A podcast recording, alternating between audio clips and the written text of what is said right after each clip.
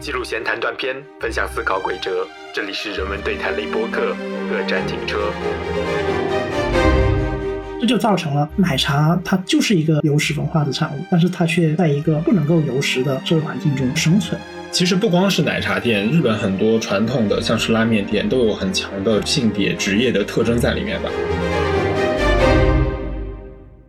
大家好，欢迎来到本期的各站停车，我是主播 Daniel，我是主播小盒子。那今天我们会聊一个很新鲜的话题，新鲜吗蛮新鲜的吧？嗯在日本算蛮新鲜的，因为我们第一次完整的讲关于日本的一个话题吧，哎，对耶，就是要试图在日本和我们中国的一些文化上去进行一种勾连。就是我们选了一个话题，就是奶茶。奶茶。奶茶其实相信大家都非常熟悉了，奶茶在中国已经有不能说悠久吧，反正是十来年的历史伴随了。着很多人的青春了。对的，所以说它已经深入我们的日常生活了。就是在国内的话，你买一杯奶茶，然后去看个电影，或者是去吃饭啊，或者怎么样，社交活动嘛，非常正常的一件事情，非常普遍。很多人左手手机，右手就是奶茶。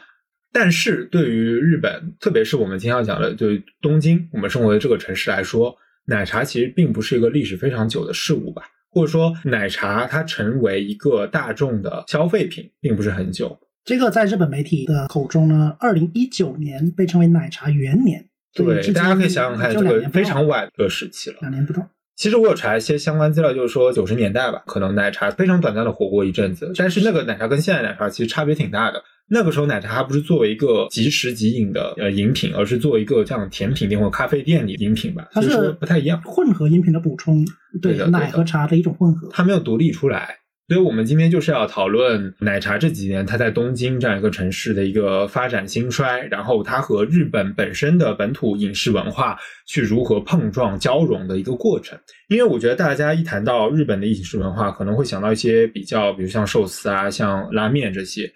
其实日本它是一个很善于去融入其他地方的饮食的这样一个国家。比如说，其实拉面的历史吧，也就是一百来年，它是从中国来的食品。但是呢，现在我们再去回看拉面的时候，其实就觉得日式拉面就是日本一个很传统的美食，所以说它是这种吸纳能力非常之强啊。然后并且有改造，对的，它改造，然后发展出自己的一些特色。那么我们现在站在这个时间节点去看奶茶的话，我其实有一种历史感，就是说奶茶之后是不是会成为像现在拉面这样能在日本生根发芽、发展出自己的特色的这样一个饮品呢？我觉得是可以去展望一下的。对，就是现在我们说到拉面，肯定想到日本拉面，尽管就是在日式拉面吧，日对式的，对日式的要加一个限定词，对所以奶茶有可能发展为日式的。对，看看有没有以后会有日式的奶茶会出现。当然，现在好像是还没有那么的明显的特征吧。那在开始讨论之前，就想问几个问题，然后促进一下讨论吧。就是说，大家在喝奶茶的时候，都会点怎么样的奶茶呢？因为我们知道奶茶它作为一个统称嘛，它下面有很多东西，比如说一个奶茶店，它不光卖有奶的茶，它可以卖纯茶，可以卖水果茶，还可以卖咖啡，这是一个问题。那还有就是，大家都会在什么样的环境下喝奶茶？刚才说到左手手机，右手奶茶，这的确是一个奶茶便利性的一个体现。那这种时候一般是什么时候呢？比如说去娱乐、看电影，或者是逛街的时候，或者是在通勤交通工具上的时候，那会喝吗？那还有一个问题想跟大家讨论，大家有没有觉得奶茶这个东西背后有着一种身份的象征？就是喝奶茶的人一般是什么样的身份？大家有没有这样的观察？对，这是想之后想跟大家讨论的。对，大家如果对这些问题，可以在评论区跟我们交流一下，因为这个和我们后面讲到一些内容会密切相关。对，有可能成为我们讨论的一个补充。刚才说到奶茶这个词啊，我们顾名思义，奶茶奶茶，我们虽然都是这么叫，但是我们也知道它下面有很多种种类。然后说到日本呢，在日本奶茶它通常叫 tapioca 这个词，其实它的直译过来，它说的是里面的珍珠，因为嗯奶茶它也有个全称叫珍珠奶茶，对，有些地方叫真奶嘛。但现在不太说了，我们是对这一方面是它的种类扩大了，第二方面是我们不太对这种珍珠里面这个小小的东西嗯抱持那么强烈的热情。对，对它刚出的时候，我们或许会很狂热的去吃去吸它，但是珍珠的地位其实在下降。但是在日本，就我们从它的名称，它叫塔皮欧卡，这个词直译过来是珍珠。从这个词就看得出来，在日本或者是这个文化里面，对奶茶这样一个食物吧嗯的一个接受的过程中，他们是把珍珠作为一个很重点的接受对象嗯来容纳的。其实珍珠它原因它就是一个木薯淀粉制品，对它是一个佐料，对，它不是主要的东西。我们去喝的是奶茶、奶或者茶，而不是去喝珍珠的。所以说日本出现了很多这种黑暗料理，就是拿珍珠去做的。对他们对珍珠的狂热已经到了，就很多综艺节目都会把珍珠放在各种各样的地方，比如说炒饭，嗯比如说披萨里面拉面，对，就特特别在视觉上和在味道上都很有冲击力。对，他们对珍珠的这种热情吧，刚才也说到，其实很多文化在早期接受奶茶的时候，也是对珍珠这样一个媒介非常的重视，或者是觉得是一个很新鲜的东西。但是如果接受了一定的时间，被时间洗礼过后呢，在奶茶里面添加的东西就不一定是珍珠了，嗯，有可能是一些芦荟啊，或者是芋圆啊、西米露啊之类的。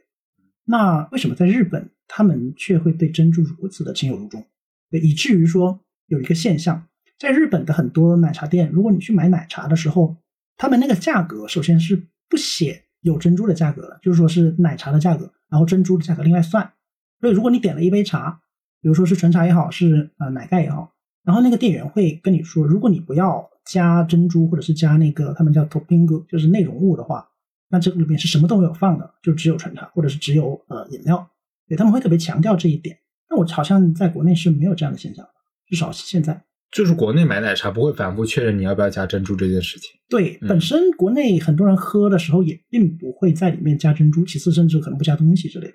对，也会加了，但是就是说，就是珍珠它不是唯一的，它有很多种选择，而且一般是搭配好给你的。尽管现在日本也有一些其他的选项了，但是珍珠依然是大头。对，并且就是就我们有现场观察嘛，很多人在喝珍珠奶茶的时候，他们是冲着珍珠去的，而不是冲着奶茶。他们会特别强调一定要放，而且还有可能加大，就是可以在平常基础上多加一勺，然后多加点价格这样。所以珍珠对他们的一个吸引力吧，就从这种非常既是在喝的过程中，又是在喝的过程之外，嗯，这样种种方式体现了出来。对，这是日本奶茶的现状的一个特点。比如说有些综艺节目，就是它比较各家的奶茶店，它不是比较这个饮品的口感怎么样，还是比较这个珍珠煮的好不好吃，它的大小，它的这个软硬程度，就比较这个东西。对，还有一个综艺，我我记得我看过，是他们请了几个所谓的珍珠奶茶达人，他们请那个达人就是蒙上眼睛去盲喝不同种类的珍珠奶茶，猜是哪家？去猜那个通过珍珠奶茶里面的珍珠的大小、味道、口感，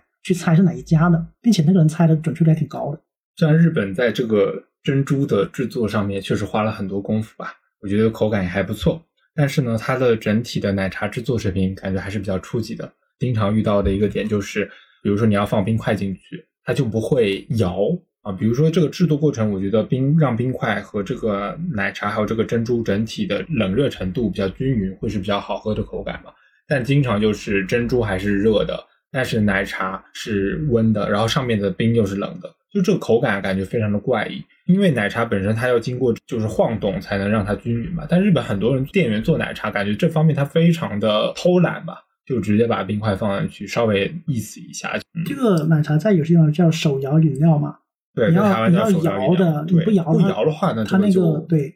没没有层次感。就你喝咖啡，你都要搅拌嘛，那更何况奶茶这样一个混合混合饮料，是，还有一个就是糖度实在是太甜了，正常的糖度非常非常之甜。对，很多时候你不得不半糖，甚至是更少糖。对的，对对的，我觉得这个其实是怎么说，奶茶的这个制作上面还是很有问题的吧。那个奶茶我们喝的是一种就是综合的感觉，我们不是单独的在吃某一个东西，哪怕它里面可能有比如说珍珠、有奶、有茶、有糖，我们不可能单独的吃每个不不同的东西嘛，我是把它混在一起，然后吃一个综合的感觉。它不光对每一个环节要求很高，它对整体的搭配要求也很高，甚至是包括你的包装给你的感觉，这个是很有时候是影响你的口感。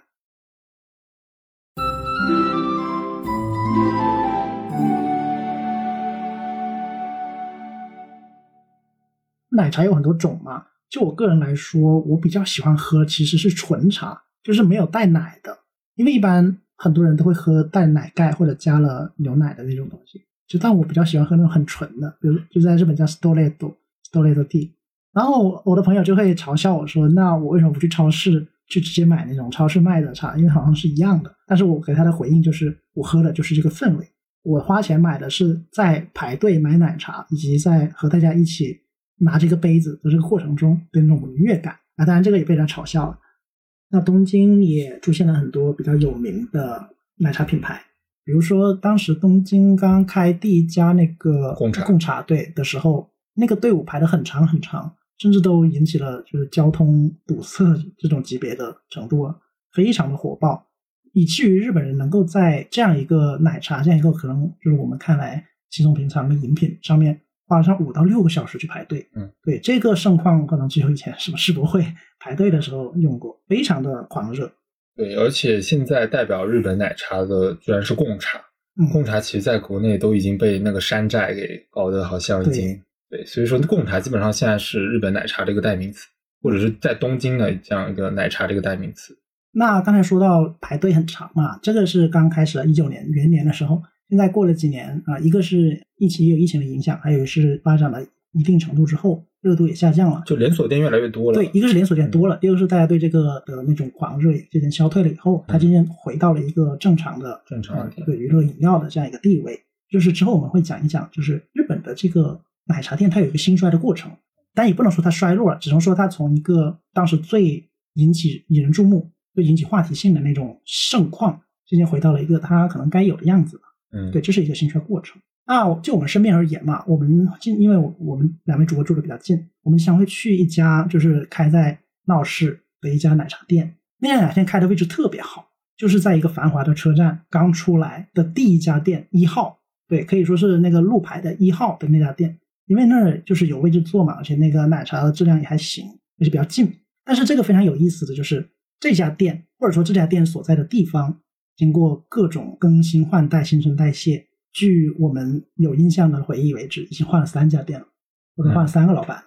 并且现在还不同品牌。对不同品牌的三种就是奶茶，并且现在还在换。那说到这个店铺的兴衰，还有一个很有意思的现象，就是日本之前曾经至少是东京嘛，我们生活的附近曾经经历过一阵开店的热潮，就是大小的奶茶店如雨后春笋一般就是冒出来。但那个是在疫情之前了，疫情之后大多数也因为经营不振就倒闭了，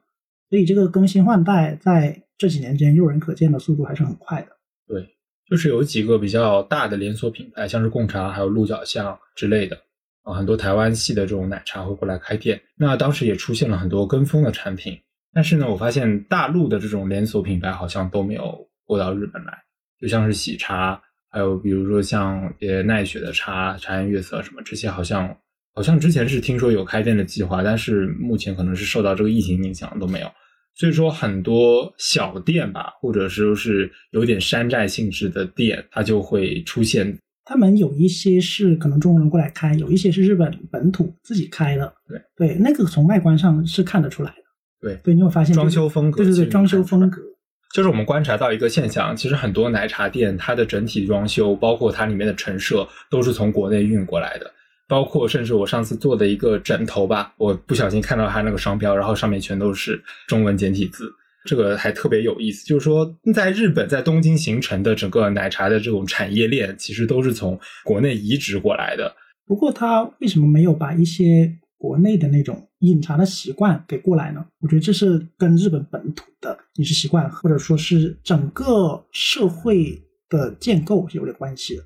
对，其实我们刚才在做节目之前，我们特意查了一下几家现在国内人气比较高的奶茶品牌啊。我首先声明，我们没有做任何的广告啊，就是我们也没拿钱了对，也没拿钱。比如说像喜茶、乐乐茶，还有茶颜悦色，最近好像比较火的一个叫什么福建桃山。我们看到他们官网的图片吧，大部分都是现在主打是视视觉性的。首先，这个颜色做的很好看，对吧？有各种各样的水果，还有各种各样的这种配料加在上面。但是呢，这些在日本好像都还没有进化到这个程度。日本的整体的奶茶还是比较初级原始的，就是一种奶茶，然后混了呃单一的一种配料吧。日本的奶茶的那个宣传会特别强调珍珠，对对他们会画的特别大，并且把那些人吸食珍珠那个过程强调出来。对对，要说视觉的话，其实因为日本他们会有很多那种社交媒体嘛，他们很多人比如说网红啊，会把自己喝奶茶以及奶茶本身的那种呃烹饪方法或者是制作过程发在那种呃社交媒体上，然后通过这个形式来吸引更多人来喝，嗯以致产生一种时尚的风潮。对，这种时尚饮品我。看到有些媒体在分析说，奶茶为什么这几年的在日本火爆，就是有个原因就是叫 Insta Buy，就是可以在呃 Instagram 上这个软件上面去把自己的喝奶茶照片放上去。嗯所以说我们能在奶茶店的门口吧，看到很多人就是把奶茶的这个杯子举到半空当中，然后去拍。很多奶茶店还会特意设一个背景让你来拍，什么富士山啊什么在后面。这个就是社交媒体在这个宣传当中起到了一个很明显的一个作用吧。你说到这个奶茶的杯子啊，这个跟日本的这种垃圾文化，或者说是对于垃圾处理的容器，对于对于容器的文化特别有关系。嗯那刚才说到奶茶这个东西在日本，因为一个是比较新，然后第二个是它可能有一种偏向于某种身份、某种族群的一种专属饮品嘛，这种感觉。所以奶茶这个东西其实对于日本本土的这种或者是传统的饮食文化是一种非常抑制的东西。对，因为首先说到刚才拿一个杯子这个行为，就会引申出一种饮食习惯或者饮食方式，就是边走边吃嗯或者边走边喝有史对。而这个在日本的也不能说很传统吧，至少说在现代日本嗯是不太接受的。对，对他们不太接受说食物是边走边吃，他们就更愿意坐起来在一个店里这样吃。不像说，如果你拿着吃，一个是会有味道的那种呃干扰，第二个是会造造成卫生和垃圾处理上的一些麻烦嗯。对，所以这就是造成了一个什么问题呢？奶茶的那个杯子，在日本的这个垃圾分类里，你是不知道丢哪里的。对，对，我们先来说一下日本的垃圾分类，因为日本垃圾分类比较严格，而且是做的比较好。他们有可燃垃圾，还有就是呃易拉罐、瓶瓶罐罐，还有就是一些不可燃垃圾这种分类。但是奶茶的杯子一般是塑料做的，但是它丢在哪里却是一个未解之谜。嗯很多日本人自己都不知道，因为你丢到可燃嘛，但是它又有一些那种易拉罐还有塑料瓶的那种特征。那你丢到易拉罐的那里面，这也这时候就有一个问题，你丢不进去。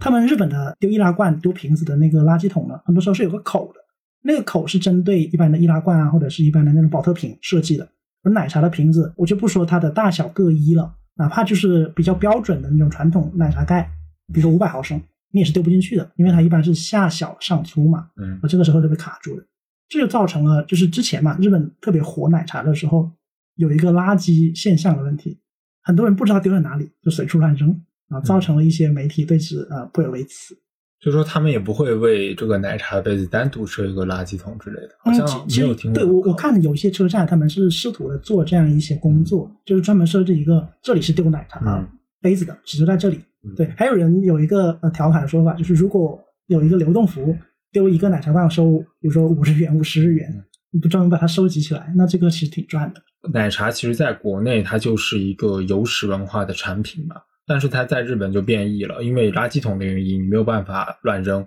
很多人喝奶茶的时候，他就只能在这个店里面喝，因为店里它会设一个垃圾桶，所以喝完就把这个杯子扔掉了。嗯，但是这样就会让这个喝奶茶的过程变得非常的像赶集一样的吧，你没有办法体验到它真正的一种乐趣。还有说到有史文化与此相关的，还有个叫夜市文化。嗯，对，这个在国内很多，尤其是南方很多地方，嗯因为晚上可能比较暖，大家会出去玩。然后这个时候，我们不管是吃烧烤也好，去或者是吃火锅也好，奶茶作为一种可以携带并且内容可以自由定制的这样一个大众饮品，就会很自然而然的成为夜市文化的一个如影随形的东西。我们会带着它在夜市中穿梭。对，那既然说到这个带着携带这种行为呢，还有一个问题就是，国内很多餐厅啊是可以，虽然以前不行，但现在是可以外带饮料的。嗯，对，以前不行，但是因为能够外带饮料这样的做法比较有市场效益，对你与其禁止他完全不能带，你不如让他带，这样还能就是带到店里面。，对嗯，就是允许在店里面喝，这样嗯能这样吸引更多的人。然而在日本呢，这一点是很多人不能接受的，不是不能接受，他就是不行。对，就不禁行止，在观念上不行，所以在制度上是不行。基本上任何对他们观念上会认为说，你这个不是我这个店的产品，你不能够带进来。你带进来，要么你就影响了我自己的味道，要么你是影响了别人的用餐体验。对对，所以它严格禁止说外带不同这个店的食物，这就造成了奶茶它就是一个有食文化的产物，但是它却在一个不能够有食的社会环境中生存。对，对它的生存空间是比较局限的，嗯所以很多人只能说在露天啊，或者是在奶茶店里去喝。但是奶茶店一般空间是有限的嗯，对它不是一个长期能够驻留的地方，你总得拿着它到处走。所以有个很有意思的现象就出现，就是日本的奶茶店基本上会设置一些简单的吧台，就让你站在那儿，甚至有些稍微空间宽裕一点的吧，当然肯定比不过咖啡店了。就是空间宽裕一点，它会设置简单的椅子啊，让你可以就地解决这个东西一。般是没有椅子的，它是不让你坐太久。那是不让你坐太久，有些地方是有的，嗯嗯，有些地方是有的，它会设置一些，但是这个在国内的这种窗口服务式的奶茶店是没有办法想象，它还还会弄一个椅子什么的，这个就从侧面反映了这种有史文化和这个奶茶在日本的一个不太兼容的啊，或者说它产生一个变异的现象吧。其实国内我记得最早奶茶就是上海有个品牌叫接客，它其实是一家茶餐厅的一个外食部。就它专专门针对外带饮料的，它在国内的产生，它最早就是一个面向街头的饮品。哎，你说到这个奶茶店的菜单的变化，其实也很好玩。就是如果奶茶这样的有史文化发展到一定程度，它是会为了比如说当地或者是一个文化下面的饮食习惯做一些调整。你有没有发现，奶茶它从最初的只卖茶，到后来可以卖一些点心，甚至可以卖一些主食，比如说粥什么的。然后这个在日本，虽然之前他们可能也很难接受吧，但是现在我是看到有一些他们是开始卖一些餐饮，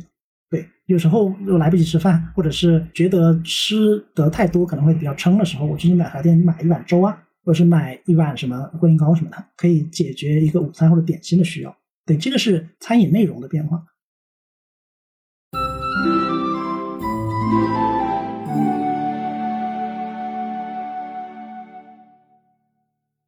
还有一个就是想说的是奶茶的价格的问题。这个奶茶在国内它也经历了就是从非常廉价到现在逐渐贵了起来的这样一个变化。然后在日本它的价格一直起来就不是很便宜，它一直来就是一个很贵的饮品。一般来说吧，我们就这么打个比方吧，它跟星巴克价格是基本上是一致的，甚至它有一些季节限定产品是要比星巴克要贵的。嗯，而且它可以通过添加不同的那个内容物，就是那个小菜吧，可以这样讲，对，然后提高它的价格。然后这一杯下来，在日元来说，可以差不多到一千日元，可以的，八九百这样。哪有这么贵啊？有的，有的。如果你加说个平均价格给听众吧。嗯，一般会喝，一般是五六百，一般就是五六百日元。对，如果你什么都不加，那是会到三四百了，是便宜一点。对，一般现在比如说有些学生优惠啊也会有，但是我们说个比较普遍的吧，它就是跟星巴克差不多的。嗯，但是这么想的话，其实是不太划算的一个消费行为吧。因为你想，星巴克它还提供了一个整体的氛围，它有做的空间嘛，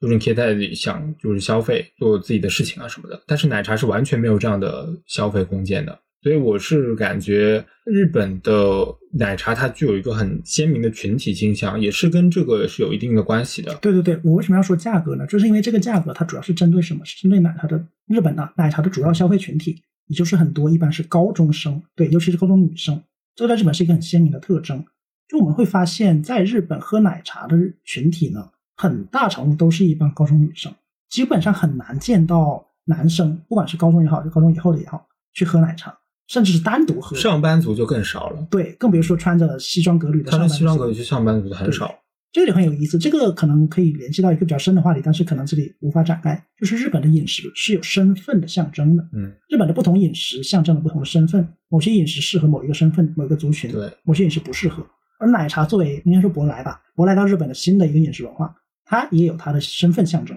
对，而这个身份象征就恰恰是刚才说到的一些，比如说网红啊，比如说拍照，然后作为一个宣传或者是展示的一个平台，特别吸引着一些年轻的，然后追求时尚的这样一个群体。而这个高中生是占很大比重。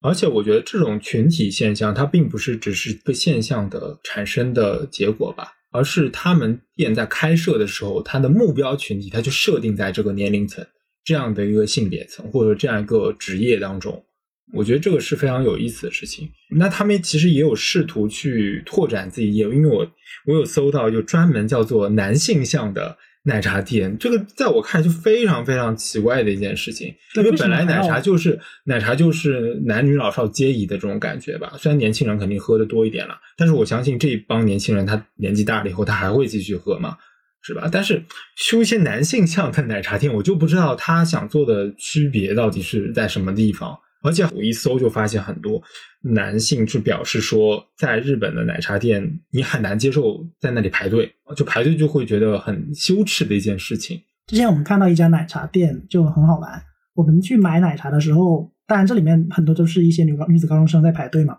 那我们就不管了，我们就想喝就买。然后这时候我们远远的看见有几个男子高中生模样的男孩子，他们怯生生的经过这个奶茶店，然后欲言又止，想进去但又不敢。最后一脸就是仓皇的、不舍的看着这个店，然后离开了。他们去了哪里呢？他们去了附近的便利店，去便利店里面买了好像是咖啡吧还是什么？对他们总之选择了去便利店这样一个普通的大众化的场合去买一些大众化的饮品，而不是像我们这样可能他在他们看来可能很厚脸皮的去一个面向女子高中生群体的奶茶店去买奶茶。哎，这个就挺好玩。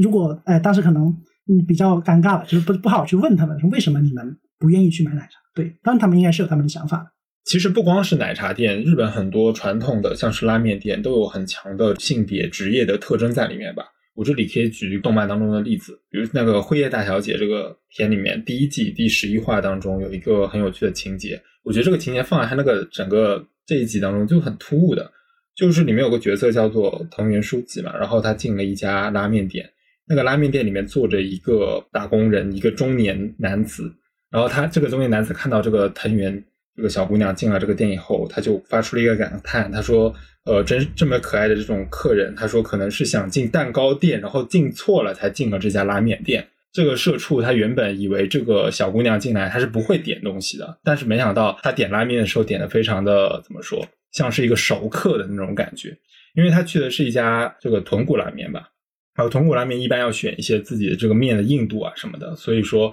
一般只有熟客才知道什么样的东西是最好吃的嘛。”但这个藤原他也很会点，引起了这个注意。所以从这个例子当中就能看出一个现象，就是说，可能普遍认为这样的一个形象，他是不会进拉面店的，但是他可能进一家甜品店。事实上，一个人吃什么和他是什么身份应该没有这么大关系的。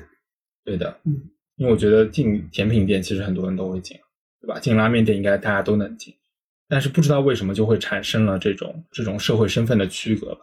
拉面这个不太能够外带，所以一般都是堂食嘛。但如果有一些能够外带的，很多人如果不太是这个场合的，他们会选择外带。嗯，比如说像刚才说到吉野家这样一些，就是呃快餐店，呃牛牛肉盖饭快餐店。然后一般女生是很少去的，或者说很少在店里面吃。女生很少一个人去。对，一个人去。对他们要么是一起，要么是外带。对，这个可能也是为了就是在一个身份上做一个区隔。那虽然奶茶这个东西它是就适合外带的东西嘛，但很多不太适合，可能或者是因为心理原因放不下芥蒂去喝奶茶。是不想排队。嗯，排队可能也是一个问题。嗯，哎，但是说到这个排队，现在有了外卖了以后，说不定会有很多本来想喝奶茶，但是碍于身份或者是碍于各种原因喝不了奶茶的群体，会通过外卖形式喝奶茶，这也说不定。其实我有看过一些分析，就是说为说为什么呃年纪比较大的或者是中年男性他不会去喝这个奶茶。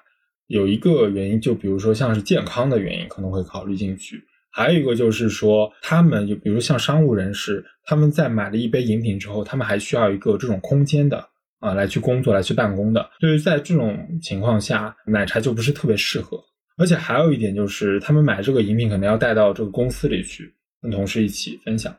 但这个时候呢，可能奶茶就不太适合这种商务场合。呃，日本的很多餐厅或者是咖啡厅，他们本土的，他们在做了一个本土化以后，他们会把奶茶融入他们本来的菜单。比如说，有些意式餐厅，有一些呃汉堡店，他以前开始卖奶茶了。对，就和你平时买汉堡再点一杯可乐是很很像的一个行为。很多人点完汉堡了以后，随手会点一杯奶茶。这个时候，奶茶就脱离了刚才我们说到的一种，比如说空间上或者身份上的一个桎梏吧。对，它就有了一个我和汉堡或者和那个一个三明治一起点。是一个附属饮品，它真正回到了作为饮品的作用，它的社交功能弱化了一点。对很多人就会在这个时候选择点奶茶，就是本来他们不太会点的。对奶茶融入了这样的菜单了以后，对在身份上做了一个调整，所以我们会不自觉的展望一下未来在日本奶茶的一个发展前景。因为一个很现实的原因，是因为疫情，很多实体店铺的确是倒闭了，因为大家不一定能上街，上街的人数也变少。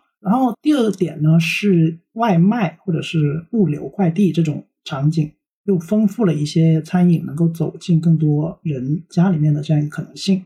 所以我们就会想啊，说奶茶它是否会因为这个疫情的冲击，很多店的倒闭而陷入停滞呢？还是说它会借用外卖这样一个形式走进更多人的手上？也可能是观念里面。是因为就是日本往往会对一个东西做一个本土化的处理嘛，我就在想说，它到底之后会不会去实践这个本土化的一个策略，还是说就是延延续现在的一个状态？但是目前状态面临一个问题，就是说，呃，我们很难去推测说到底是因为疫情，还是因为这个东西热度真的消退了，导致现在很多媒体称叫做奶茶的泡沫结束了，终结了。但是我也有看到一些店铺，它试图去和日本本土街日本茶去进行一个结合，做出日本自己的一个奶茶。像新宿我知道有一家店是专门做日本茶的奶茶，就是它里面的茶都是什么像呃煎茶、呃烘焙茶，喝上去味道还挺独特的吧，就是。就有一个变化，他们之前的关注点不在。